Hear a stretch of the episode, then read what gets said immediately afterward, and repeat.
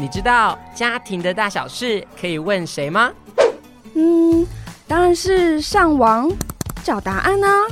我知道有个更厉害的地方可以问哦。哪里呀？小桃家，欢迎收听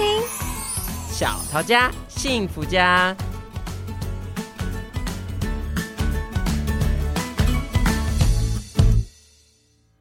大家好，我是年年。那从上一次我们录校长我有问题系列之后呢，我们有一个新的系列喽，叫做安心上学。那就是针对一些不想要上学的孩子啊，我们有一系列的讨论。那我们今天很高兴邀请到学生辅导智商中心的心理师跟社工师来到我们当中。那我们请他们做简单的自我介绍。好，大家好，我是学生辅导智商中心的社工师，我是小陈。大家好，我是学生辅导智商中心的心理师，我是玉茹。OK，两位好，那很高兴能够邀请你们两位到我们呃小桃家幸福家来做访谈。那我们这个系列啊，我们这一集要来谈的是拒学的部分，因为我们很常听到不想上学的小孩有分拒学、中辍跟中离嘛。那我就会很好奇，那拒学到底什么是拒学？那拒学的定义是什么？这样？呃，其实基本上我们讲到拒学，大概就是讲顾名思义啦，就是字面上拒绝上学。那我们比较会 focus 在会聚焦在说，呃，他因为跟学校一些相关的情境有关的一些因素，导致孩子去抗拒上学。那其实，在我们实务工作经验里面，呃，我们讲拒学，它是这种抗拒、害怕的恐惧，这拒学，它其实会跟一些像逃学、逃家啊，或者一些偏差行为这种不去上课的这样的孩子稍微有一点点区分。那近年来我们讲的拒学，大概比较都是呃集中在。我们说的呃，因为一些身心的因素，然后抗拒上学的孩子这样子。OK，所以拒学都用在国小吗？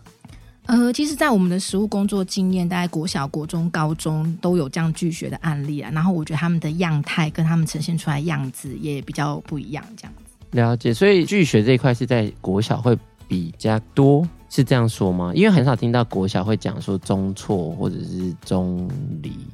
嗯，因为我觉得国小的孩子跟我们在青春期的孩子，他其实他的我们会觉得他的自主能力啊、独立能力比较不一样，所以我们比较会关注，就是说可能在国高中的孩子，我们可能关注说他因为自己的自身的一些因素就不想来上课。可是像国小的孩子，我觉得他更多会跟家庭啊、跟他的校园适应会有比较更多的一些关系啦。所以我觉得我们在实物上确实，呃，三个阶段都有，但是国小的可能陆陆续续近年来越来越多。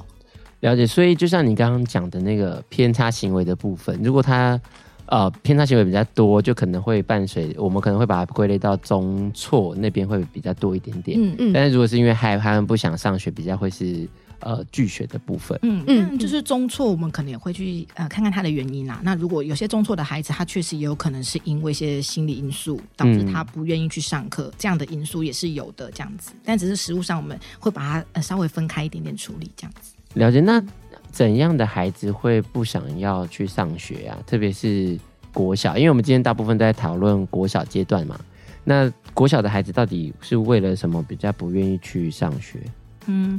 在我的经验啊，其实我比较常讲，我们会分成，就是像低年级的孩子好了。我觉得孩子拒学的因素它比较复杂啦。那我们比较大的可能有个人的、有家庭的，还有一些校园环境的。那我自己比较实物接触，像低年级比较多一些是像幼稚园，他直接从学龄前进到学校。那有一些因为学习的方式啊，然后老师的跟课的方式不太一样，会有一些或者跟家长的一些分离焦虑，这种低年级的孩子比较多。那中高年级的孩子比较多，会有一些呃，我们像我们现在都会更换导师嘛，其他的整个班级风格会改变。再比如说课业越来越难，嗯，所以孩子可能会有一些学习适应上的一些问题，这些都是我们在实务上比较常看到的。这样。那心理师这边呢，有看到一些孩子在现场的一些状况吗？嗯，就跟小陈刚刚讲的，也有一些类似的部分，就会在于说，我们会归因到他从小个人的一些因素，他可能呃天生他是就是一个气质比较偏焦虑的，或者是比较。黏的或是依赖的，那我们在低年级就可以特别看到说，哦，好像很多会很难进校园，然后在校门口跟父母僵持不下，不愿意进去，或者是在学校也是用不断哭泣的方式。嗯，那所以，嗯、呃，在学校的话很，很很有可能家呃老师们觉得困难处理，那就也会跟家长有密切的接触，或者是说，哎，可不可以暂时带回的这种状况。对，那也有到后来中高年级，不管是课业困难，或者是跟同才的相处，其实有一些挫折，或是不知道怎么应应，甚至到排挤、霸凌的部分。那呃，他要上学，对他来讲就会很很害怕，或者是我今天到学校，我好像也没有朋友等等的，或者是面对可能要求高一些，或者是跟他过去，他可能就会比较，哎，我低年级的老师对我都。很很友善，很 很开放，而且很多关心。对，但是到的确到高年级，本来孩子就是要因为衔接青春期，所以、嗯、呃要求或者是自主的训练就会更多。那孩子就会哎有点不适应，就是怎么突然这些变得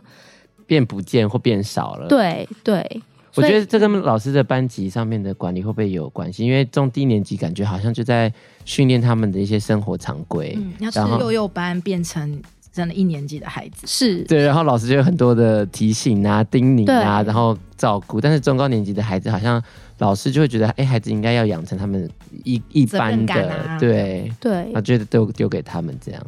而而且我想到在校园里面，其实高年级的孩子慢慢就会，哎，例如说有现在有些自治室，甚至高年级的哥哥姐姐。什么是自治室？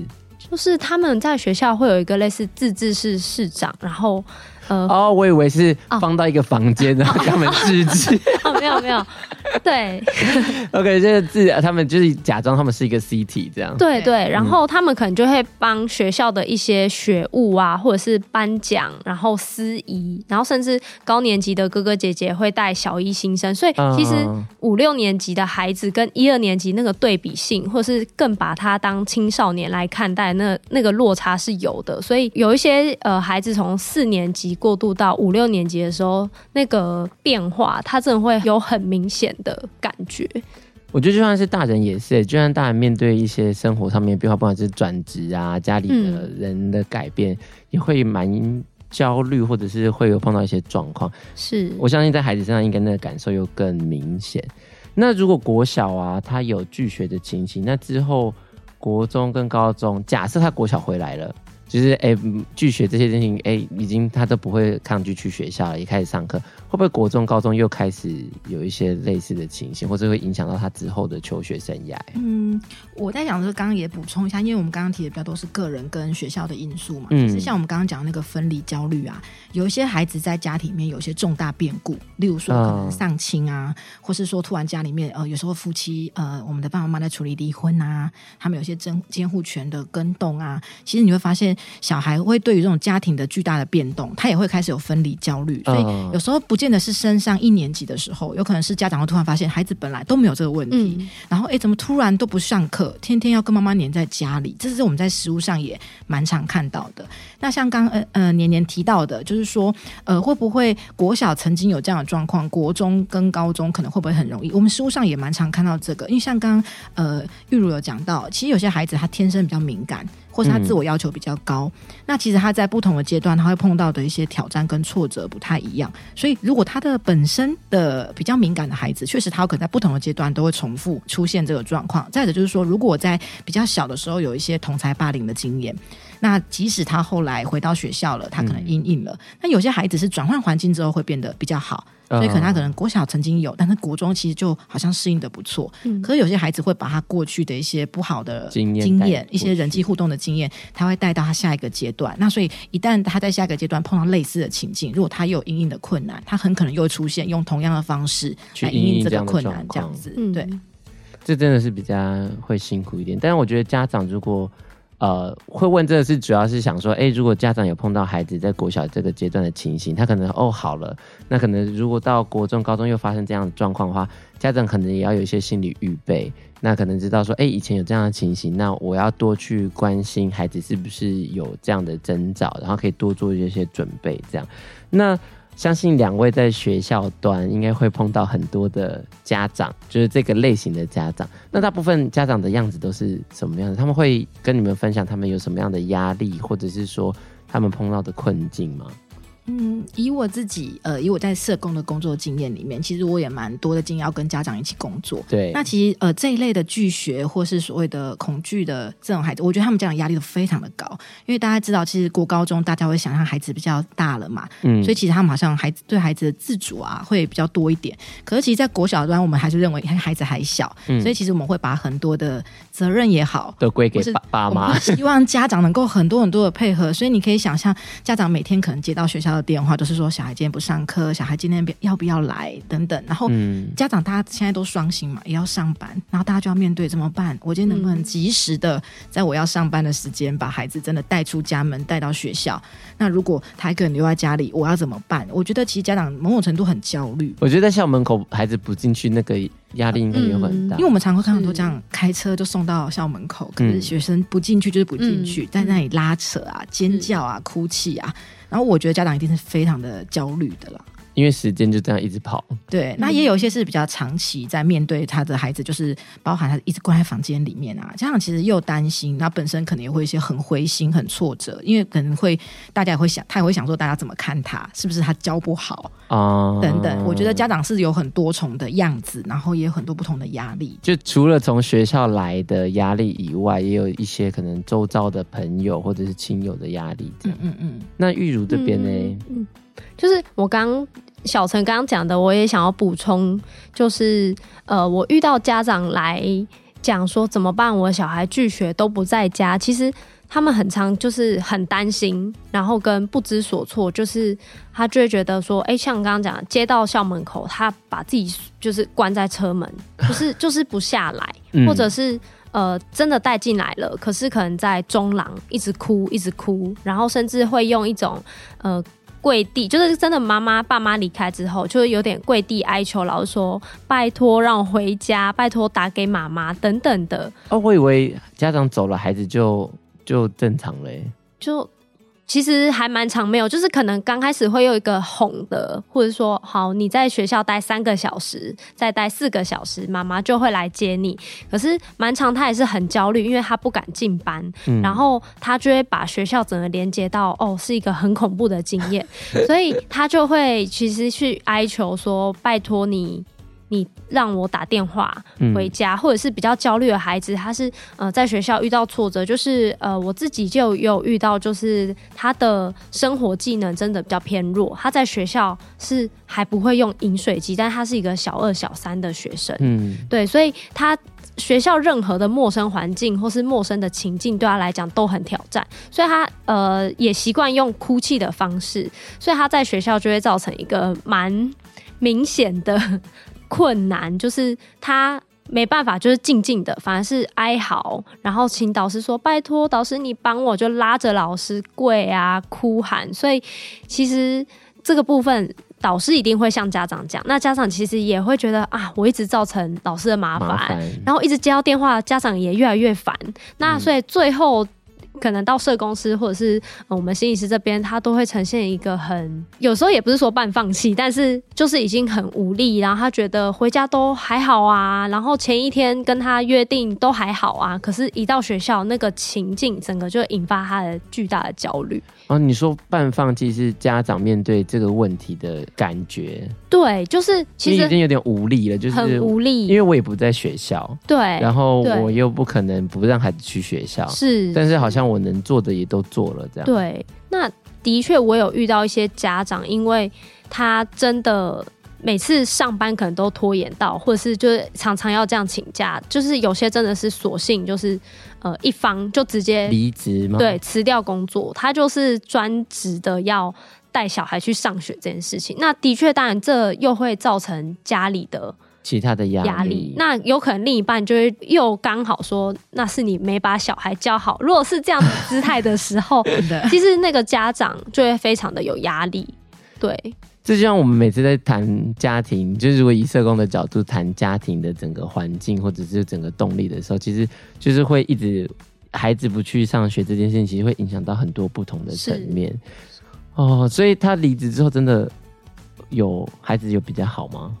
嗯，我之前的经验是我有一个家长，他的孩子是从国小三年级就拒学，那当当时可能是在学校有一些呃跟同学之间，然后也有师生的之间的一些冲突啦，跟沟通的一些困难。那从小三开始，那妈妈可能是到了真的呃一直拉扯之后，我觉得爸妈也很心疼，嗯，因为有时候孩子会用很激烈的方式，嗯，包含有的小孩会扬言要伤害自己啊，或是有去呃有些，你说低年级的小孩吗？嗯，大概三四年级可能就会容易去撞墙啊，然后就一开始可能都是一些身体抱怨，什么肚子痛啊、头痛啊、哪里不舒服、肠胃不舒服，其实家长都还是会。让他看医生啊，等等。那你检查不出原因之后，可能家长就会觉得，有家长就开始生气嘛，对，就会说你都故意装病，然后等等。那因为有时候我们在前面还没有了解原因的时候，我们用一些很激烈的方式，小孩。就会觉得你都不了解我嘛，他可能会采取一些更激烈的方式，让家长知道我真的很痛苦。所以我那个家长大概从三年级，然后到比较高年级的时候，真的因为爸爸也不可能不工作，所以你看到妈妈就会辞掉工作，在家里面照顾这个小孩。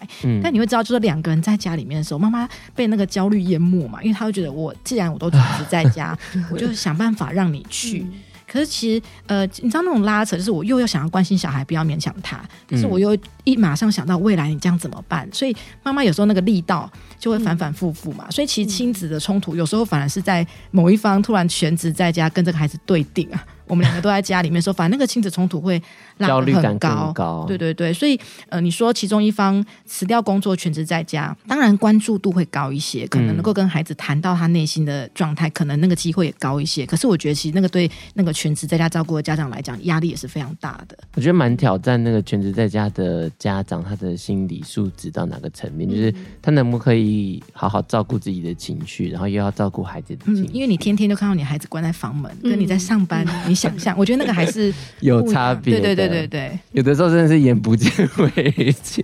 但有时候看到的时候就真的要好好，就是真的会想说到底应该怎么办。我觉得对于未来的那个焦虑感，好像是不管是哪个阶段的家长都是，就是我看到我的孩子这个样子，然后一想到未来的时候，那个焦虑跟压力就会慢慢慢越来越大，越来越大。那呃，除了家长的状态呀，或者他们现在面临的到的情形，那我蛮好奇的事情是。孩子要拒学之前呢、会不会有一些征兆，或是我们可以稍微去观察，或者是做一点点预备的？嗯，他其实不会就直接呃就拒绝，就是哪一天跟你说我今天就是不要去。所以呃，我们是可以提醒家长，可以留意一些征兆，可能他开始上课啊，他就有一点呃想赖床。然后他就是，因为他也很聪明，知道 你们都要上班，那我就懒一下，赖一下，让你们就啊，好啦，没办法。然后到最后，你们很觉得啊，算了算了，随便你。就是他会很聪明的知道家长有一些焦虑，那我就赖一下。那如果家长也刚好就觉得也拿他没办法，没有那么强，让他得逞一次，对，让他得逞，那他其实就会食髓知味，就是哦，这次可以，那之后我好像就可以继续用这个方法。那或者是就是他可能。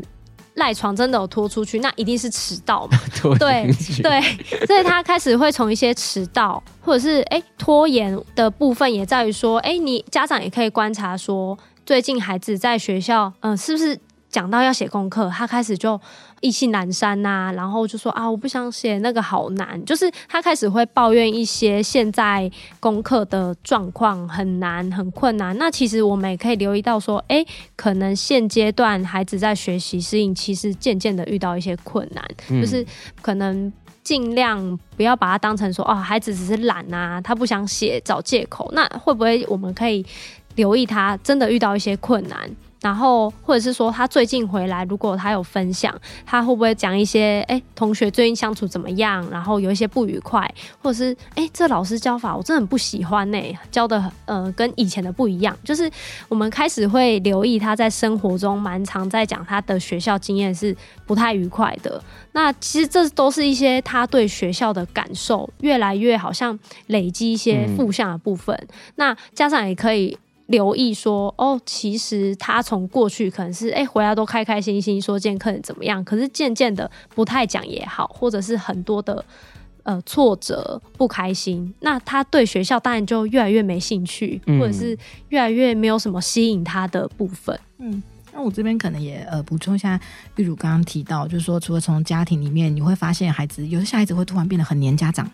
不太跟家长分开，嗯，他就说我不想去上课，我想跟妈妈在一起。这种，再来就是说，刚刚有提到一些身心上面症状的抱怨，很哪里不舒服，哪里不舒服，而家长真的带去看医生都检查不出有什么特别的状况，嗯、这是在家庭内的啦。那我觉得在校园里面，其实老师这边也可以有一些征兆可以提早发现，例如说刚刚提到小孩子请假天数变得比较多。然后再来就是说，孩子开始出现一些迟到、早退、作业哎交不太出来，嗯，或者说你会发现他在班上的同才的关系哦，可能变得比较边缘一点啊，或者说他整个情绪有一些比较一些大的变化，我觉得都是在导师其实在我们的生活里面可以观察到孩子对于学校有些适应的困难，我觉得都是早期上面我们比较能够从这些比较细微的征兆去发现这样子。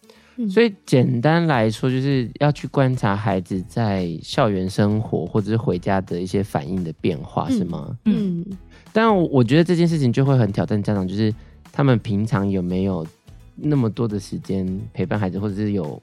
注意到孩子的不同。对，所以我觉得之后我们可以来聊一聊，就是家长的部分，就是如何去去关心孩子跟孩子互动这件事情。那其实学校老师那端。是不是也会跟家长提到哪些事情，也是表示哦，可能孩子的状况我们需要注意。嗯。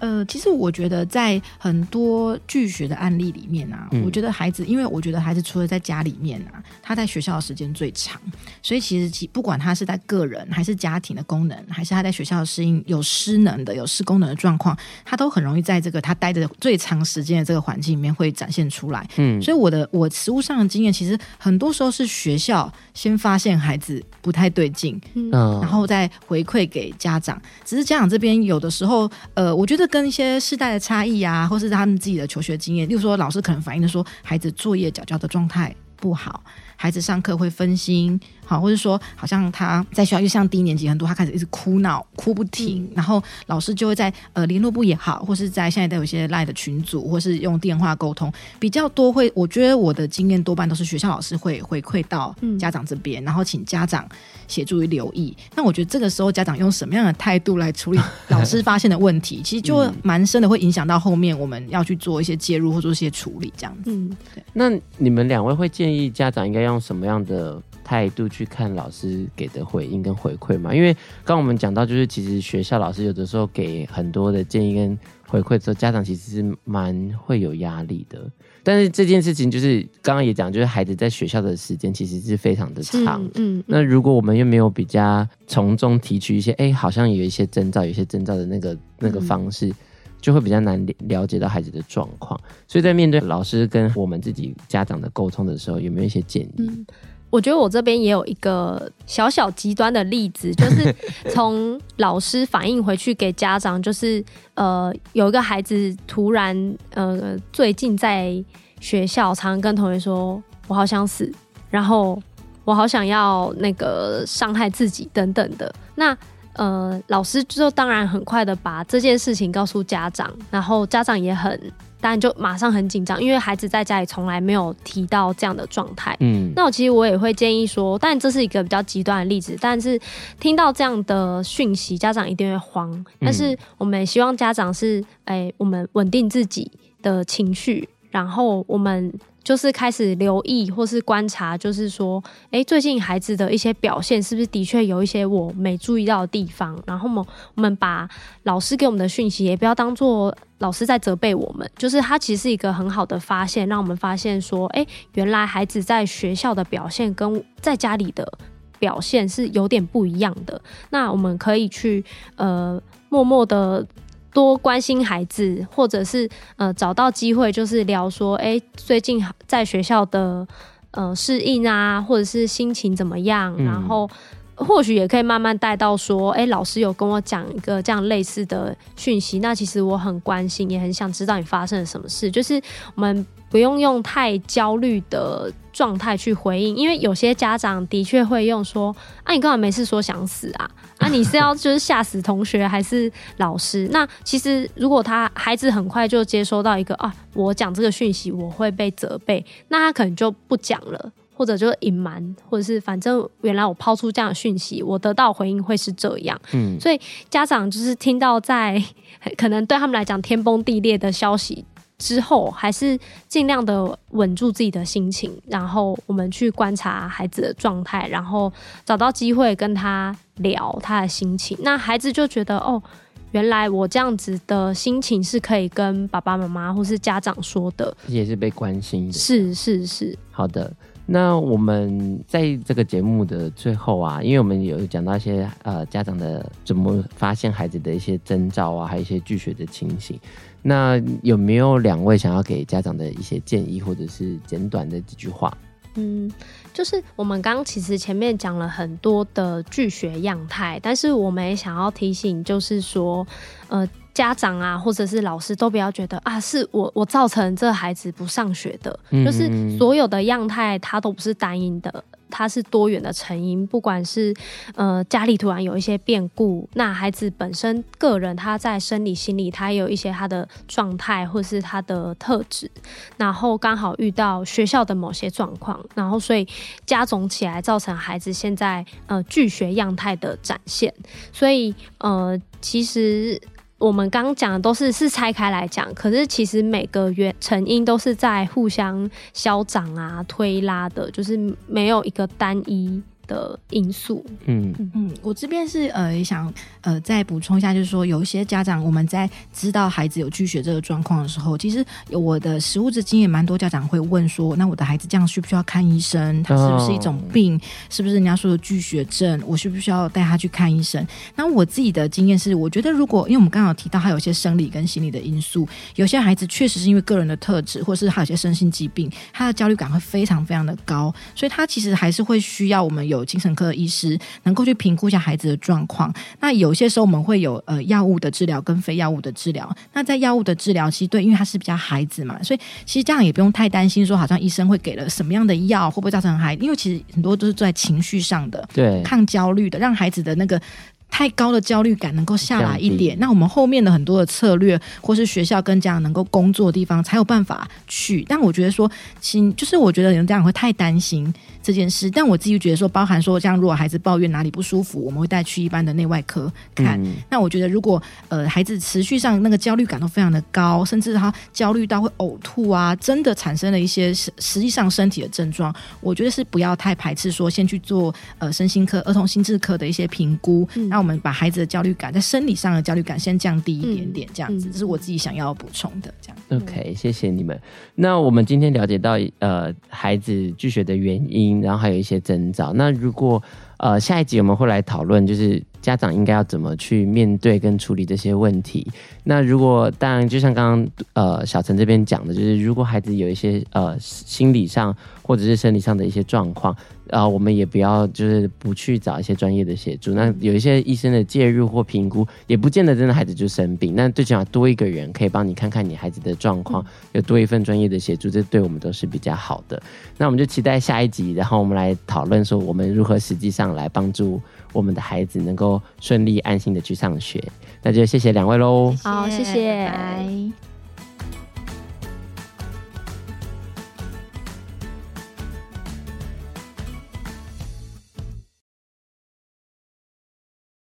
本节目是由桃园市政府家庭教育中心直播。若您对于亲子沟通、子女教养、伴侣相处等议题有兴趣的话，欢迎搜寻桃园市政府家庭教育中心，追踪我们的粉丝专业，并订阅我们的频道哦。